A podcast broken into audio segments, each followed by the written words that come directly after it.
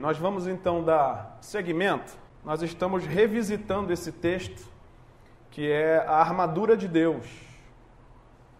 Creio que a igreja precisa estar envolvida no entendimento da palavra de Deus como um todo, mas essa em particular traz para nós conhecimentos muito específicos, importantes para o tempo, sobretudo que a gente tem vivido, e por isso tenho revisitado esse texto com a igreja eu convido você a abrir a sua Bíblia em Efésios, capítulo 6. Embora hoje nós vamos tratar de uma das partes específicas, eu quero ler todo o texto, do 10 ao 20, com você. E nós vamos nos ater apenas ao versículo 14 na noite de hoje. Se você encontrou, diga amém. amém. Ok, Efésios 6, a partir do versículo 10, diz assim: Quanto ao mais, sejam fortalecidos no Senhor e na força do seu poder Vistam-se com toda a armadura de Deus para poderem ficar firmes contra as ciladas do diabo. Porque a nossa luta não é contra o sangue e a carne, mas contra os principados e as potestades, contra os dominadores deste mundo tenebroso, contra as forças espirituais do mal nas regiões celestiais. Por isso, peguem toda a armadura de Deus, para que vocês possam resistir no dia mal e depois de terem vencido tudo, permanecer inabaláveis. Versículo 14 diz assim: Portanto, fiquem firmes, cingindo-se com a verdade e vestindo a couraça da justiça. Tenham os pés calçados com a preparação do evangelho da paz, segurando sempre o escudo da fé, com o qual poderão apagar todos os dardos inflamados do maligno. Usem também o capacete da salvação e a espada do Espírito, que é a palavra de Deus. Orem em todo o tempo no Espírito com todo tipo de oração e súplica, e para isto vigiem com toda perseverança e súplica por todos os santos. E orem também por mim, para que no abrir da minha boca me seja dada a palavra, para com ousadia tornar conhecido o mistério do Evangelho, pelo qual sou embaixador em cadeias, para que em Cristo eu seja ousado para falar, como me cumpre fazer. Até aqui, palavra de oração, feche seus olhos. Nosso Deus e nosso Pai, Eis a tua palavra lida diante da tua igreja, com o teu povo. Nós clamamos a ti que o teu Santo Espírito nos dê entendimento e conhecimento. Que a nossa mente e o nosso coração, ó Deus, estejam abertos, prontos, preparados para receber a semente da tua palavra e que ela possa germinar e frutificar nas nossas vidas. É a nossa oração em nome de Jesus. Amém. Na semana passada, a primeira mensagem ela foi introdutória e eu tratei esses primeiros versículos desse texto, do versículo 10 até o 13, e eu vou apenas, de, em breves palavras, recapitular, se você não ouviu, o que foi tratado aqui no último encontro. Eu iniciei então esse texto falando sobre a necessidade de olharmos os conceitos que o apóstolo Paulo está tratando aqui. Ele começa descrevendo para nós algumas, alguns ensinamentos preciosos. O primeiro que ele traz é contra quem não é a nossa luta. É a primeira coisa que ele narra. Ele diz que a nossa luta não é contra sangue e carne, ou contra pessoas, contra seres humanos. Note que, embora ele não descarte os nossos muitos conflitos que a gente vive, sem dúvida alguma, e conflitos no relacionamento, nos relacionamentos de forma geral acontecem. Mas Paulo está dizendo assim, em última instância, a nossa luta real, ela acontece no campo espiritual. Nós não lutamos contra seres humanos, mas nós lutamos contra o mal. E aí nessa nesse aspecto de defesa, ele traz logo o primeiro ensinamento que está no versículo 10, na primeira parte do versículo 11, que ele fala da necessidade de nós nos fortalecermos no poder de Deus. Ele diz assim: sejam fortalecidos. Note que é uma expressão passiva, ou seja, Deus é quem nos fortalece. Nós não temos força no nosso próprio braço, mas nós buscamos ao Senhor e Ele derrama sobre nós o fortalecimento de poder. O poder de Deus é derramado sobre os seus servos para que nós sejamos fortalecidos nele. Veja, Ele não nos dá o seu poder, Ele nos fortalece com o seu poder. O poder continua sendo dele. E o versículo 11 fala: revista, revista-se ou vistam-se de toda a armadura de Deus. Agora já fala de uma responsabilidade assumida nossa de pegar cada uma dessas partes da armadura que é espiritual, para não só ter fortalecimento, mas para ter proteção. Se o fortalecimento de Deus nos mantém de pé, porque é para isso, o fortalecimento de Deus é para a gente ficar firme, ficar de pé. Mas a armadura é para nos proteger de todas as investidas de Satanás contra nós. Ele diz: para poderem ficar firmes contra as ciladas do diabo. Então, esse foi o primeiro grande ensinamento aqui. O segundo grande ensinamento, se ele fala que a nossa luta não é contra carne e sangue, a pergunta é: contra quem é a nossa luta? Ele responde. Ele diz: a nossa luta acontece no plano espiritual contra principados, potestades, poderes e autoridades que estão no reino celestial das trevas. E aí eu disse para você que é importante, quando nós sairmos para guerrear, conhecer quem é o nosso inimigo. Quem é o nosso inimigo então? O nosso inimigo é Satanás e os seus anjos, é o mal que impera nessa região celeste, todo um sistema maligno e mundano. É importante a gente saber disso, porque o nosso inimigo ele é real, embora ele seja invisível. Os nossos olhos de carne não o veem, mas ele não só é real, mas ele é maligno. Ele é a expressão de todo o mal. E por que, que eu preciso saber disso, pastor? Porque talvez a nossa mente que dá aquela viajada possa pensar que Satanás tem a dó de alguém. Ah, esse aqui eu não vou fazer mal, não. Que afinal de contas ele é uma boa pessoa, vou deixar ele quietinho, vou mexer com o outro. Não. Ele é mal mesmo, impiedoso. Ele promove o mal a qualquer pessoa, qualquer um da criação. A segunda característica desse inimigo é que ele é astuto e usurpador. O que, que é isso? Ele arma emboscadas para nos pegar, ciladas. Ele sabe exatamente aquilo que a gente é frágil e fraco e ele intenta para nos derrubar. Outra coisa importante: nós não temos um inimigo, nós estamos falando do reino das trevas. Significa que tem Satanás e uma quantidade incontável de demônios, de anjos caídos que estão nesse exército do mal, que estão pelejando contra os servos de Deus. Invariavelmente a gente passa e trava essa batalha. Além disso, ele é um inimigo oportunista. E por que oportunista? Ele espera o momento certo para dar um golpe certeiro. Eu dei até o exemplo aqui daquele sniper, aquele policial de elite que fica aguardando aquele momento certo para dar um tiro e derrubar. Assim o nosso inimigo age contra nós. Ninguém que tem prudência na hora de tomar uma atitude fará de maneira desregrada. O nosso inimigo é assim. Ele arquiteta o mal e leva ele a termo. E ele é persistente. A última característica que eu tratei foi a persistência. A gente diz assim: agora não. Eu já venci, o Senhor já me fortaleceu, isso nunca mais me acontece. Deixa eu te dizer. Se você pensa estar de pé, cuide para que não caia a nossa natureza pecaminosa, ela certamente se levanta contra nós e o nosso inimigo ele é astuto e usurpador, se vale disso contra nós. Conhecendo essas variáveis, chegou o último ensinamento que eu tratei, o propósito de toda essa instrução do apóstolo Paulo. Ele disse assim: para você resistir no dia mal, ficar firme, de pé. Sabe o que significa resistir no dia mal? É quando o dia mal vier, é você não vacilar, não cair, não tombar.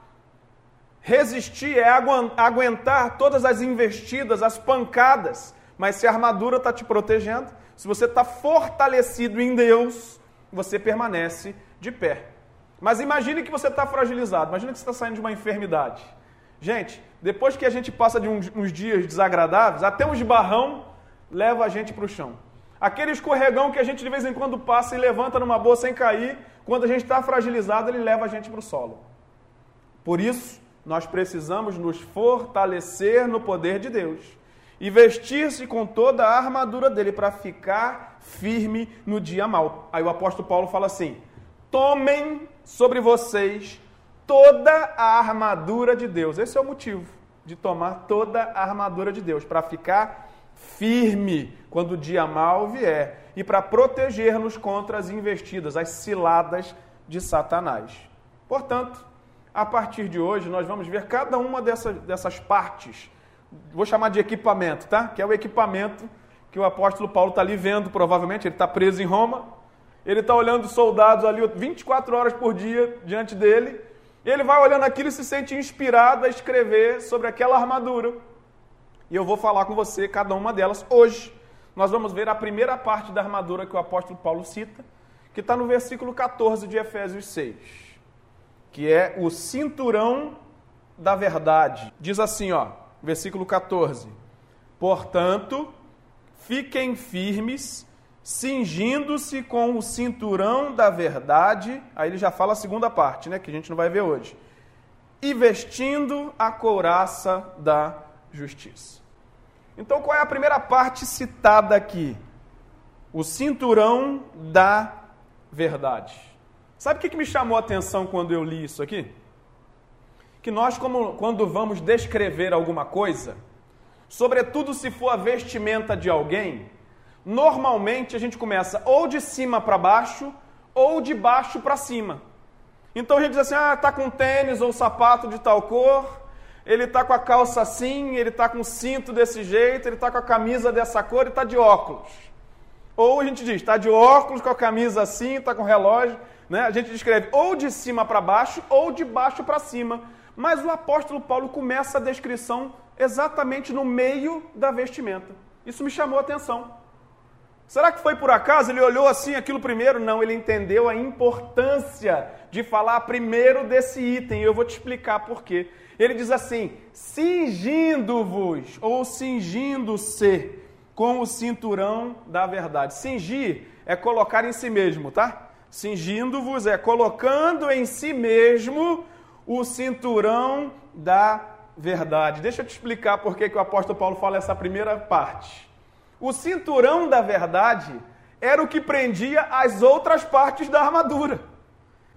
Na armadura que aquele soldado estava vestindo diante de Paulo, Sabe para que, que servia aquele cinturão? Ele prendia a túnica que ele estava usando por sobre a pele, aquela, aquele tecido que era colocado por cima da pele do soldado, prendia a espada que estava aqui junto ao seu lado, e também tinha um protetor das partes baixas do abdômen, da pelve, se é que você está entendendo. Ele protegia o soldado dos golpes que viessem por baixo dele. Então, esses cinturões tinha três faixas de couro reforçado. Uma delas prendia a túnica, outra segurava a espada e outro protegia ele por baixo.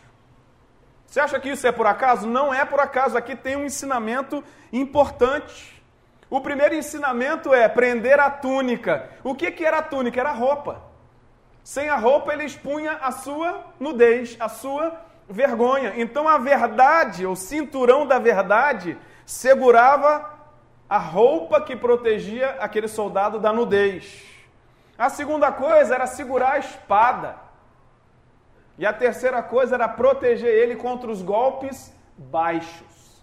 Se você já viu uma luta que acontece, por exemplo, num esporte, antes daquela luta começar, o juiz chega diante dos, dos dois esportistas ali e diz assim: olha, algumas regras. Não pode puxar cabelo, não pode morder, não pode dedo no olho e não pode golpe baixo.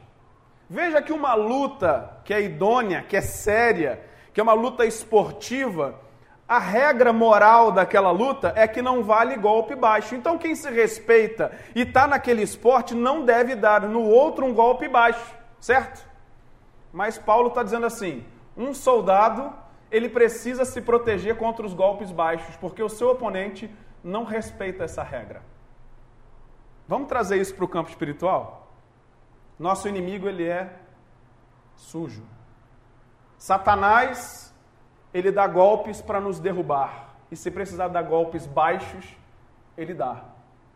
O como é, pastor, que eu vou me proteger desses golpes baixos? Com a verdade. Está escrito: o cinturão da verdade. Além disso, a verdade nos protege da vergonha da nudez. Sabe o que é vergonha da nudez na Bíblia? É a exposição do pecado. Quando nós temos a verdade de Deus em nós, nós não caímos em pecado, porque a verdade de Deus nos protege contra o pecado. Além disso, você leu comigo que a espada da armadura de Deus é a espada do Espírito, que é a palavra de Deus. Está escrito aí, você leu comigo. E ela está presa onde? No cinturão da verdade. Veja que a verdade que está em volta do nosso corpo também nos dá suporte para usar a espada do Espírito, que é a palavra de Deus. Ninguém que leve uma vida na verdade será capaz de usar a palavra da verdade. Não entendi, pastor. Para eu pregar a palavra da verdade, para eu ser fiel à palavra da verdade, eu preciso ter na minha vida a verdade de Deus dentro do meu coração. Ela precisa fazer parte da minha vida, porque senão tudo que eu pregar é hipocrisia. Senão tudo que eu disser para você não é verdadeiro. Eu preciso ter vida com Deus, vida na verdade de Deus. É importante saber disso, por quê? Porque João, capítulo 8, precisa abrir, não. No versículo 44 vai dizer que Satanás, ele é o pai da mentira. Que ele foi assassino desde o princípio e ele nunca se firmou na verdade. E essas palavras foram de Jesus. Isso significa, queridos, que nós estamos diante de um oponente de peso. O nosso adversário, o nosso inimigo, ele é real e ele é o pai da mentira. Por que, que você está frisando isso, pastor? Porque eu estou pregando sobre o cinturão da verdade. Eu preciso ter o cinturão da verdade para poder combater aquele que é o pai da mentira. Como que se combate a mentira? Com a verdade. A única maneira é essa. Por isso, entenda: toda vez que nós permitimos na nossa vida qualquer sombra de mentira, nós estamos contribuindo não com a vida comum social, mas nós estamos andando num caminho perverso e maligno, porque a Bíblia está falando que o pai da mentira é Satanás. Apocalipse 20, 10 vai dizer que Satanás é o enganador ou o sedutor. Amados, Satanás ataca o povo de Deus e ele usa mentiras. Quando nós validamos mentiras, quando nós assinamos embaixo de mentiras, nós não estamos nos envolvendo com o cinturão da verdade. Toda vez que eu dou espaço para mentira na minha vida, na minha casa, no ambiente onde eu estou inserido, eu não estou dando espaço para a verdade de Deus. Eu não estou me vestindo com o cinturão da verdade. É importante o homem e a mulher de Deus entender essa verdade. A verdade é a força que move a vida do crente que honra a Deus. Alguém que quer ter vida santa, que quer viver de, em integridade diante do Senhor, precisa ter uma consciência limpa. Como enfrentar um inimigo que é mentiroso se eu também for mentiroso? Logo, eu não pertenço do exército ao exército oposto, mas do dele. Olha que terrível isso. É por isso que nós precisamos nos valer na nossa vida da verdade. Se o cinturão segurava a espada, e a espada é a palavra de Deus, e a palavra de Deus é a verdade de Deus, nós precisamos viver nessa verdade. E aqui eu quero falar com você sobre as três faixas desse cinturão. A primeira faixa nos ajuda a pensar sobre a primeira verdade que nós vivemos na vida cristã. Sabe qual é a verdade máxima da vida cristã? Ela tem um nome e é uma pessoa. Jesus é a verdade. Onde que está isso, pastor? Bem, esse texto provavelmente você não precisa nem abrir na tua Bíblia. Em João 14, no versículo 6, diz assim: Jesus respondeu: Eu sou o caminho, a verdade e a vida. Ninguém vem ao Pai senão por mim. Veja que a verdade de Deus não é um conteúdo, é uma pessoa. Jesus, o Filho de Deus, é a própria verdade. Ou seja, para combater o nosso inimigo, nós precisamos ter a verdade máxima de Deus, que é quem? Cristo Jesus. Ele precisa ser o Senhor das nossas vidas. Ele precisa nos proteger contra as ciladas do mal. Eu vou citar um outro versículo, você não precisa abrir. Está em Romanos 13, no versículo 14, que diz assim: ó, o apóstolo Paulo também dizendo: Mas revistam-se, de novo a mesma expressão, hein? Revistam-se do Senhor Jesus Cristo e não façam nada que venha satisfazer os desejos da carne. Se ele, no primeiro momento, fala para a gente se revestir da verdade, ele agora usa um nome dessa verdade. Ele diz assim: revista-se do próprio Jesus. Ele precisa ser aquele que cobre a tua vida. Revestir-se é uma metáfora sobre roupa, né, irmão? Ele está dizendo assim: que você esteja com Jesus Cristo de maneira tão íntima se relacionando, que ele seja na tua vida como uma roupa, faz parte de você. A roupa identifica a gente, sim ou não? Eu estou vendo o irmão hoje aqui que ele está com a roupa com o símbolo de um time de futebol.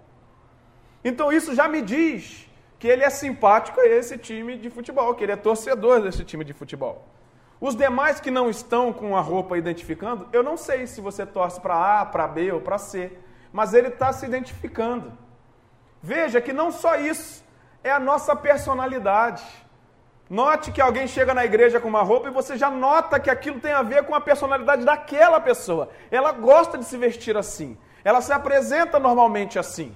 Aquilo faz parte de quem é aquela pessoa, é a característica dela.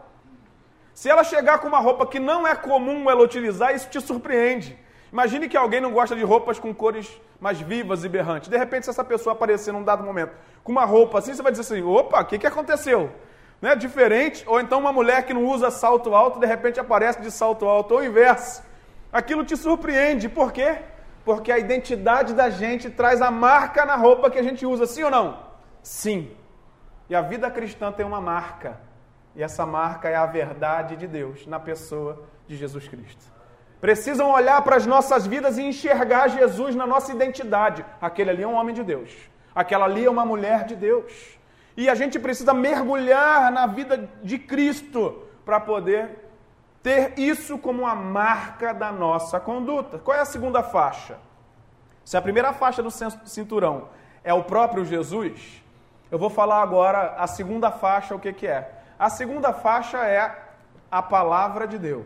Jesus é a verdade de Deus.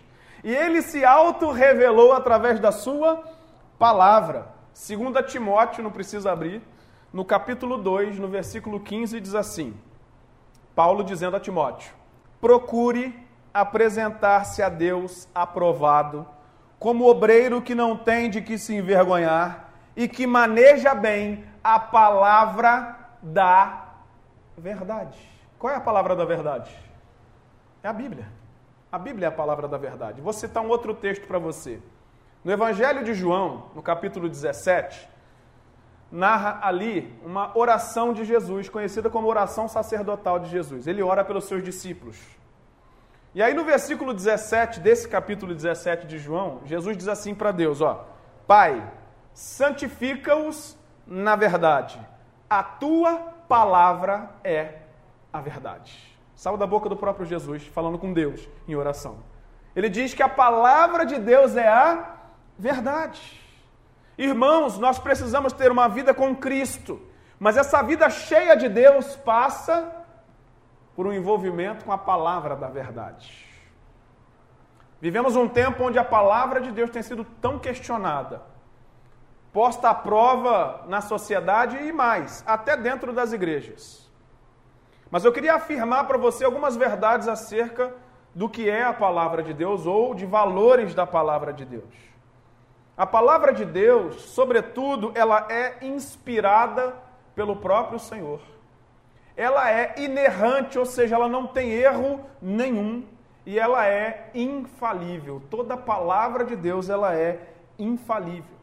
A Bíblia não só contém a verdade de Deus, ela é a verdade de Deus. Sabe o que significa a palavra inspirada por Deus? Eu ouvi outro dia alguém dizendo assim: mas a Bíblia foi escrita por homens. E é verdade, a Bíblia foi escrita por homens. Mas eles foram os escritores, não os autores. Sabe quem é o autor da Bíblia? O próprio Deus, o próprio Espírito Santo. Ele que falou com esses que escreveram. E aí alguém vai dizer assim: ah, mas como é que eu vou acreditar em alguma coisa que foi escrita por homens? É mesmo? Então abre o teu livro lá de biologia, quem escreveu? Abre um de literatura, quem foi que escreveu? Um de história, quem escreveu? Aquele que é o pai de várias ciências, era ser humano ou era anjo? Bem, até onde eu sei, qualquer livro que existe no mundo foi escrito por um ser humano, um homem, horas. E as pessoas dão crédito a outros livros, mas não a palavra de Deus, dizendo: Ah, mas foi escrito por homens. Mas você crê em outras coisas que também foram escritas por homens. Sabe o que significa isso? Que para poder ter essa palavra da verdade aqui, a gente precisa ter fé para crer. E é o Espírito Santo o agente dessa verdade nas nossas vidas. Ele é aquele que aplica a verdade no nosso coração, que faz a gente ler e não duvidar. Porque essa fé não é natural, é implantada por Deus em nós. Por isso a palavra de Deus ela é inspirada. Ela também é inerrante, ou seja, ela não tem erro nenhum. Não existe erro na palavra de Deus. Você vai dizer assim: Ô pastor, mas olha só, tem umas traduções que traduzem uns negócios assim, outros assados. Olha só, deixa eu te dizer uma coisa. A tradução, ela pode ter alguma incongruência, mas a palavra de Deus, aquilo que Deus narrou, aquilo é inerrante. Se ao longo da história algum ser humano interviu na tradução, teve erro de tradução ou dificuldade de traduzir, que pode ter acontecido, isso aí não foi obra de Deus. Deus, quando soprou a sua palavra para aqueles primeiros escritores, ele falou de maneira inerrante. Tudo o que ele citou é verdadeiro. E eu creio mais, eu vou além, eu creio que o Espírito Santo preserva a palavra dele até hoje. Além disso, ela é infalível que, que significa infalível? A palavra de Deus não pode falhar. Diz assim Mateus 24, 35. Passará o céu e a terra, porém as minhas palavras não passarão. A palavra que sai da boca de Deus, ela jamais passa. Onde é que estão os homens do passado? Os grandes homens ah, que eram cristãos, inclusive, eles passaram mas a palavra de Deus permanece até o dia de hoje. Por quê? Porque o Espírito Santo não só revela a palavra, ele aplica essa verdade nas nossas vidas. Ele nos guia e nos dá discernimento. Ele nos livra, inclusive, das heresias. Quantas e quantas heresias estão circulando na sociedade e nós estamos sendo guardados? O que é isso? É o Espírito Santo aplicando a verdade de Deus em nós. Por isso, irmão irmã, ouça nessa oportunidade. Quando você estiver debruçado na palavra de Deus, ore ao Espírito Santo. Clame para que ele possa abrir a tua mente, o teu coração e falar com você. No teu coração, na tua mente, te ensinar, te proteger, te orientar, para que a palavra de Deus frutifique na sua vida, porque é Ele que faz isso em nós. Então, a primeira faixa do cinturão, eu disse que Jesus é a verdade. A segunda faixa do cinturão eu disse que a palavra de Deus é a verdade e o Espírito Santo é o agente né, dessa verdade. E a terceira e última faixa é que a igreja é coluna e fundamento da verdade. Em 1 Timóteo, capítulo 3, versículos 14 e 15, diz assim, ó: Escrevo estas coisas a você, esperando ir vê-lo em breve mas se eu demorar, Paulo falando para Timóteo, você saberá como se deve proceder na casa de Deus. Casa de Deus, que é a igreja do Deus vivo, coluna e fundamento da verdade. Você sabe o que é uma coluna, não sabe? Quando você quer sustentar alguma coisa numa edificação, você precisa colocar embaixo uma boa fundação e uma coluna. Não é assim que funciona? E aí, em cima daquilo, você coloca o que você deseja colocar. Agora vamos pensar comigo. A Bíblia está dizendo que Jesus é a verdade, que a palavra dele é a verdade, mas que a igreja é coluna e fundamento dessa verdade. Jesus é a pedra angular, nele é a rocha sobre a qual nós construímos. Todo aquele que constrói, constrói sobre essa rocha que é Cristo. Aí diz assim: a igreja está ali como uma coluna para sustentar a verdade. Veja o papel da igreja nisso. Nós estamos como um bandeirante sustentando a verdade de Deus, mas nós somos frágeis, fracos, falhos. Como que nós vamos conseguir sustentar uma verdade tão poderosa que é o próprio Jesus e a sua palavra? Fortaleçam-se no Senhor e no seu forte poder Vistam toda a armadura de Deus para vocês ficarem firmes. Entendeu essa verdade? Nós precisamos mergulhar no relacionamento com Cristo Jesus, na Sua palavra, no poder do Espírito Santo, para desempenhar o papel da igreja, coluna e fundamento da verdade. O último versículo que eu vou citar e aqui eu encerro, Mateus 16, 18, diz assim: e as portas do inferno não prevalecerão contra a igreja do Senhor. Nosso alvo, nosso propósito, nosso objetivo é ser a igreja de Deus, coluna e fundamento da verdade. Se nós estivermos assim revestidos, irmãos, o ataque vai vir do mesmo jeito, porque o nosso inimigo não vai deixar de atacar.